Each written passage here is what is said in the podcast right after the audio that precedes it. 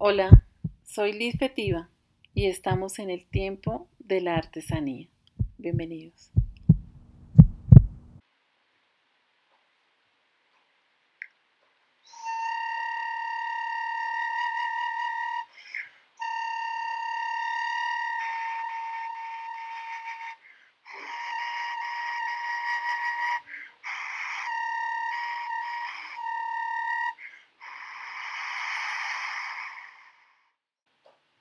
Hoy estamos en el tiempo del barniz de pasto con mopa mopa y esta técnica se remonta hasta antes de la llegada de los españoles al continente americano, así como el sonido del silbato doble de la cultura bahía con el que abrimos este episodio. En ese entonces existía la comunidad indígena de los pastos, que se ubicaban en lo que hoy es el departamento de Nariño en Colombia, y la provincia del Carchi en el norte del Ecuador y estaban bajo la dominación del imperio incaico. Mientras tanto, en Colombia, en el hoy conocido como departamento de Putumayo, cerca a su capital Mocoa, al parecer una comunidad indígena procedente del gran imperio inca, bajo el mandato de Huayna Capac, antepenúltimo inca de la cultura de los cuatro lugares del sol o Tahuantinsuyo llegaron para ampliar su territorio hacia 1492. Los descendientes de aquella travesía son los hoy conocidos como ingas. Su conquista incluía también el territorio de los pastos.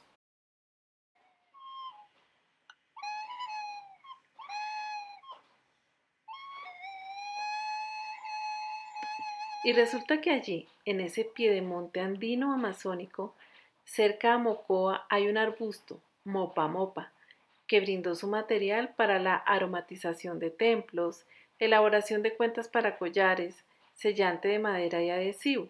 Se utilizó en orfebrería como material para producir piezas en negativo y positivo.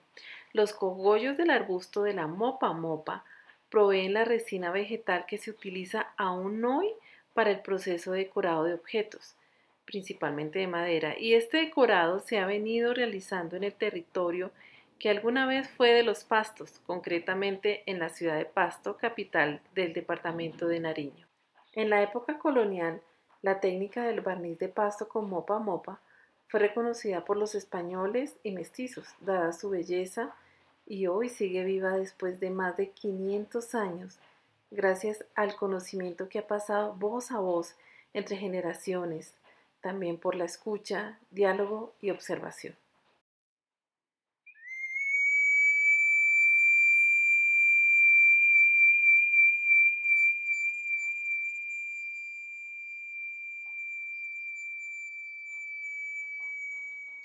Actualmente existen 10 recolectores de mopa mopa. El ciclo natural provee de la resina solamente dos veces al año. Para obtenerla hace falta, en primer lugar, mantener los arbustos durante el tiempo que necesitan crecer. Estamos hablando de varios años. Para empezar a recolectar los cogollos en el momento indicado, lo cual se realiza reconociendo los mismos, y el estado del cogollo, pues solo se deben recolectar al tener la madurez necesaria en mayo y noviembre. En segundo lugar, es necesaria una especie de peregrinación a cinco horas a pie para acceder a los sitios de cultivo ubicados en los piedemonte andino amazónico, armar lo que en Colombia llamamos cambuche, que es una construcción efímera elaborada con ramas y plásticos donde se duerme y se prepara la comida. Y en tercer lugar, es necesaria la motivación para seguir en este oficio. Para el proceso de trabajo en madera existen nueve maestros carpinteros que proveen a los maestros del barniz de pasto. Para llegar al nivel de maestría es necesario dominar la técnica mediante el hacer, es decir, estamos hablando de años de experiencia que varían de acuerdo a las habilidades de cada persona. El nivel de maestría de los maestros que proveen las piezas en madera tiene una implicación con la dedicación de décadas de trabajo. Una pieza elaborada en madera con destino a la aplicación del barniz de pasto, luego de ser encargada tiene un tiempo de espera relacionada con su tamaño, complejidad, disponibilidad de la madera y por supuesto por el proceso que el maestro carpintero necesita para su transformación. Esa pieza en madera para ser entregada puede durar desde cuatro días a un mes, repito, dependiendo de su complejidad. Durante la pandemia del COVID-19 se tienen noticias de que algunas personas que trabajan con la madera han tenido que emigrar a otros oficios que les permitan la subsistencia inmediata. Según las estadísticas, se dice que hay en este momento 36 barnizadores expertos. Hablaremos de la técnica en sí en nuestro próximo podcast y les adelantamos que la elaboración de una pieza con la aplicación de la técnica del barniz de pasto con mopa mopa depende de varios factores y que por supuesto también es hija del tiempo y la paciencia.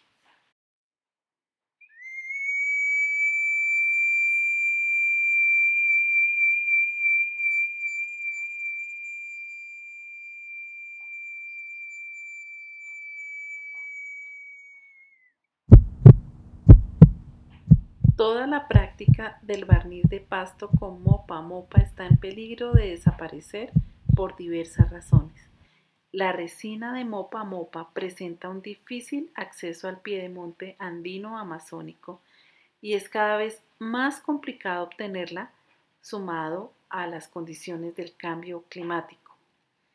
Esta misma situación se presenta para las piezas de madera. Otra coyuntura que acrecienta el peligro de desaparición de la técnica es el escaso relevo generacional relacionado con las oportunidades que la gente joven descubre en la recolección, trabajo en madera o barniz de pasto, comparado con otros trabajos que les brindan oportunidades de remuneración con mayor rentabilidad. Esta compleja situación del relevo generacional está afectando a varias técnicas y oficios que se constituyen patrimonio vivo.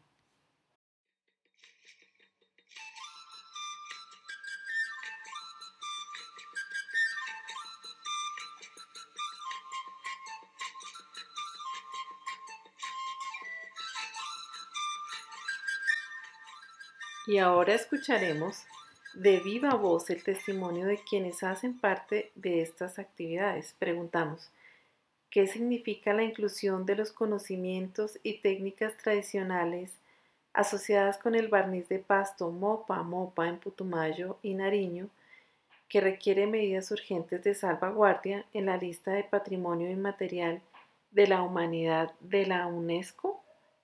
Escuchemos a la maestra Elizabeth Cuasés del taller con su mismo nombre, trabajo en madera, barniz de pasto y enchapado en tamo. La inclusión en la lista de la UNESCO como patrimonio inmaterial al barniz Mopa Mopa me parece de gran importancia que se reconozca a nuestro departamento y a Pasto como la capital cultural a nivel nacional e internacional donde se tiene en cuenta el desarrollo sostenible y la calidad de vida de la comunidad artesanal en cuanto al Mopa Mopa se refiere, haciéndose necesario tomar en cuenta asimismo a las otras técnicas que se manejan en nuestra región para que todos seamos beneficiados. Gracias, maestra Elizabeth. A continuación escuchemos al maestro Gilberto Granja, del taller Granja Barniz de Pasto. Gilberto, para usted, ¿qué significa que el barniz sea patrimonio cultural inmaterial de la humanidad?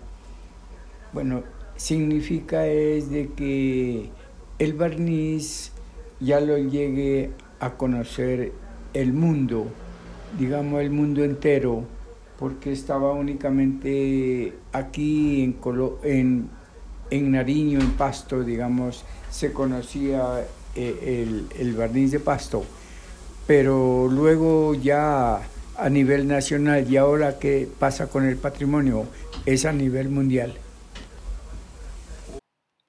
Gracias, maestro Gilberto.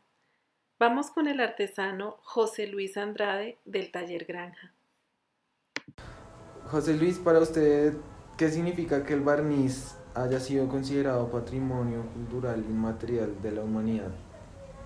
Para mí fue, es, es algo maravilloso porque así nos reconocen en el exterior el barniz, porque solo nomás se lo reconocía aquí en Nariño.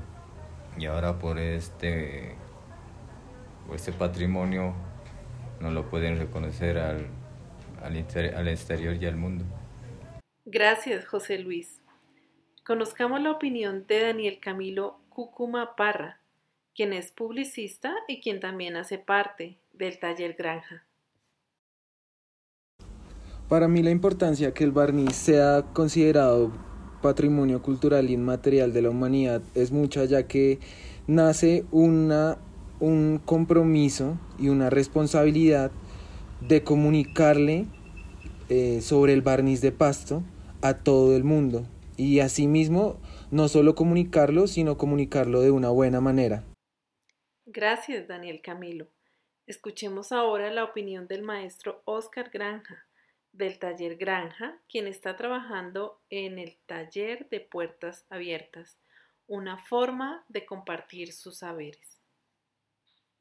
Artesano y como hijo de un maestro artesano del barniz de pasto, la importancia de esta designación radica en eh, que la ciudadanía pueda apropiarse del oficio, apropiarse desde sus quehaceres, desde sus, desde sus posiciones mm, políticas incluso eh, y laborales.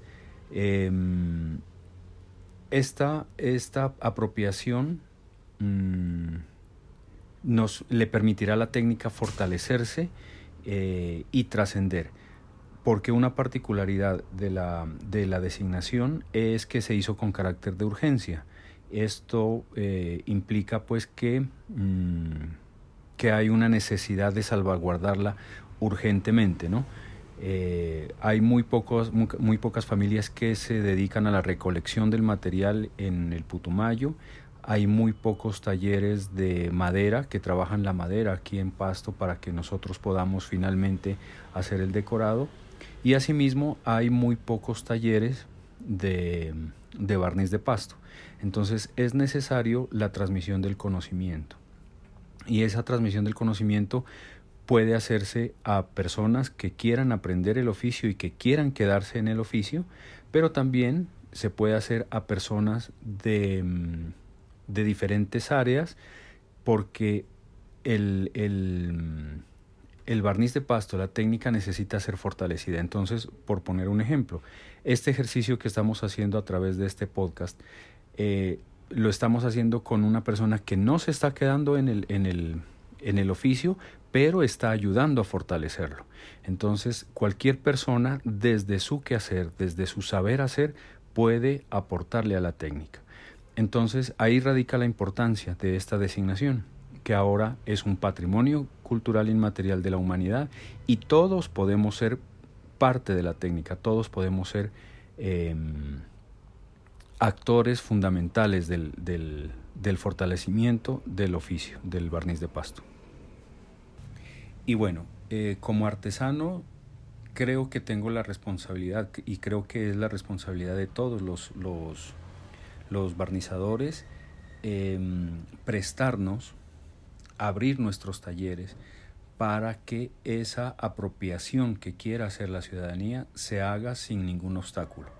Entonces, la responsabilidad nuestra como artesanos es estar dispuestos a transmitir el conocimiento y a mostrar eh, nuestros talleres, el oficio, tal cual, tal cual es, tal cual lo hacemos, sin, eh, sin guardárnoslo para nosotros. O sea, em, Em, fortalecer y, salvaguardar el oficio no implica quedarse, quedarnos nosotros, los artesanos del barniz de pasto, con el, con el saber hacer, con ese conocimiento, sino saber más bien eh, transmitirlo.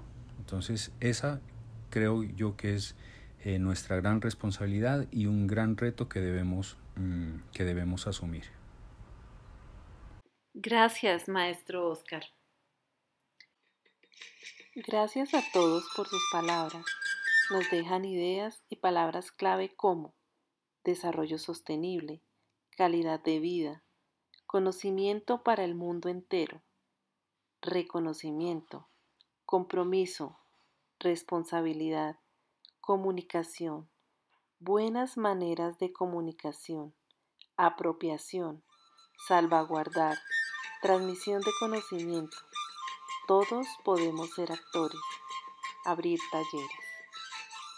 El barniz de pasto como Pamopa es un tesoro del patrimonio vivo. Aún tenemos muchos tesoros que han respetado los ciclos de vida naturales, que se han relacionado con su entorno de forma amigable, que se han prolongado gracias al diálogo, conversación, escucha y observación por generaciones. Esos tesoros son hijos del tiempo, un tiempo donde hay que esperar el momento justo para hacer la recolección, secar la madera, preparar la resina, hacer el decorado. Hay que esperar a que el artesano elabore cada pieza a su ritmo. El tiempo de la artesanía nos inspira a llevar una vida más calmada, más slow. Y así como el diálogo ha sido fundamental para que perduren técnicas y oficios, con esta pregunta nos despedimos. ¿Cómo podemos dialogar entre el tiempo de la artesanía, calmado, slow, con la velocidad que nos impone el contexto actual? para garantizar que el patrimonio vivo perdure, para garantizar que la naturaleza se pueda regenerar, para garantizar la vida?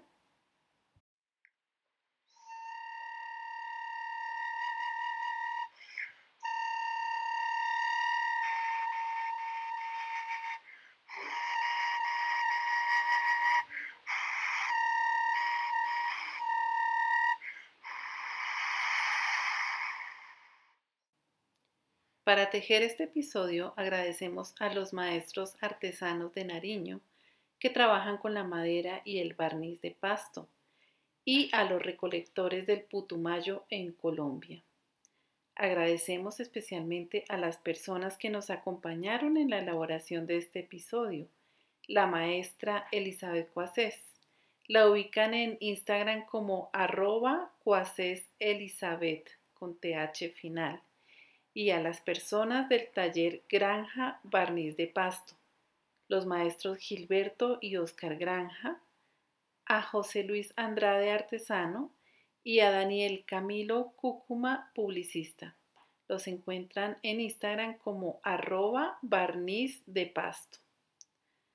Agradecemos también a Jair Preciado Beltrán por su artículo Territorio, Colonización y Diversidad Cultural en el Alto Putumayo en la revista de la Universidad Distrital de Colombia, al trabajo de las personas de la Alcaldía de Pasto que prepararon la información de la técnica del barniz de pasto con mopa mopa para la postulación a la lista de Patrimonio Vivo e Inmaterial de la Humanidad de la UNESCO.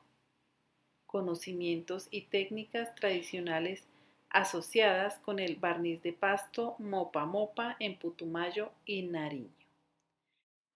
A Esteban Valdivia por su investigación Reviviendo los sonidos ancestrales de Pumapungo en Sonidos de América en YouTube.